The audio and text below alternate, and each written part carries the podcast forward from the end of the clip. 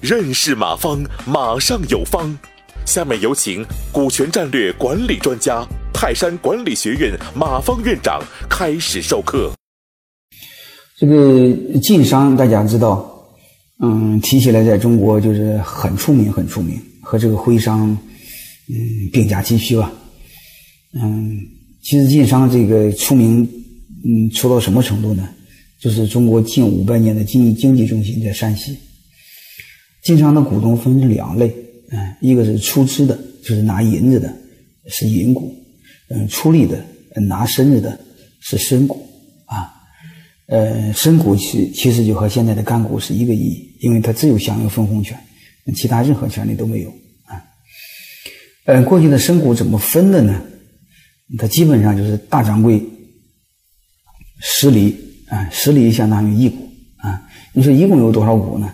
嗯，一共你可以简单理解为老板就十股，啊，大掌柜是一股，啊，你也可以这么理解，或者老掌柜，嗯，这个那个这个不是掌柜，股东啊，东家，啊是十股，掌柜的是一股，你就这么理解就行，啊，嗯，因为它不是一百股这一说，啊，然后伙计是五厘，嗯，小掌柜五厘，伙计是一厘，然后一个账期一调整，他的一个账期是四年一个账期，啊，一调整，啊，大概是你从这个上面你会发现给谁是有标准的。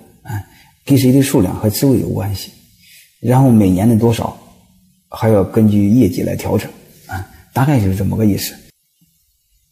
想兴旺就得有人手，我想在咱们的店规里再加上这么一条：以后凡是学徒四年出师，愿意留在店里当伙计的，一律顶一厘的升股。哦。以后逐年的按劳计增加。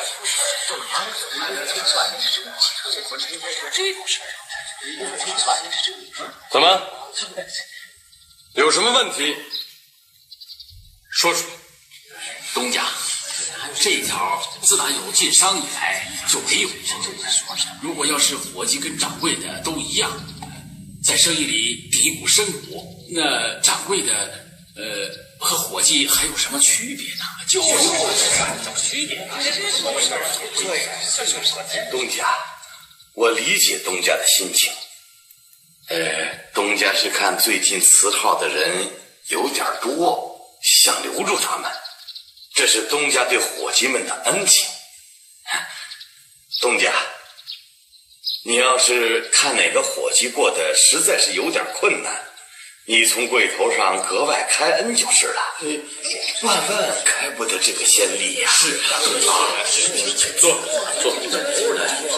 这样一来，掌柜的跟伙计没什么区别了。对呀，这什么区别？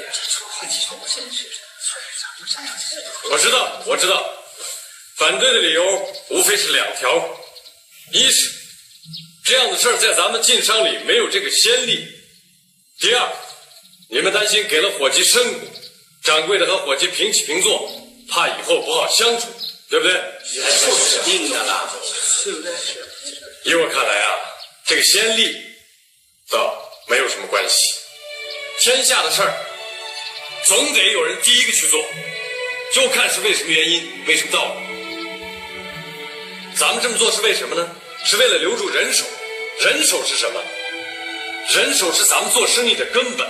你只要能为咱们富字号留住人手。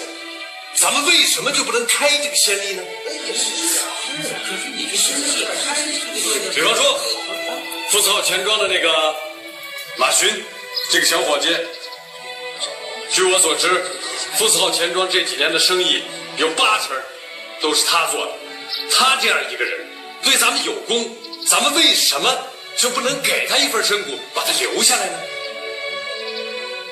至于第二条，咱们可以在店规里清清楚楚的写明。就算是顶了身股，掌柜的还是掌柜，伙计要绝对敬重、听从掌柜。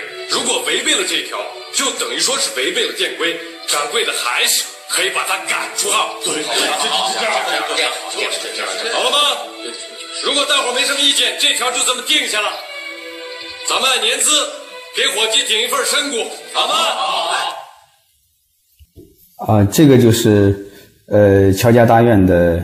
呃，干股激励啊，这是过去叫深股啊。你会发现它这里边几个关键词，每一个账期一调整，嗯，不合格的话可以开掉，嗯，其实真的股东的话就开掉很难，因为这是干股，嗯，不受影响啊，嗯，所以大家就知道，而且这个晋商，嗯，这个这个五百年来成为中国的经济中心，嗯，主要的招数就是深股制啊，而且他把深股用的淋漓尽致。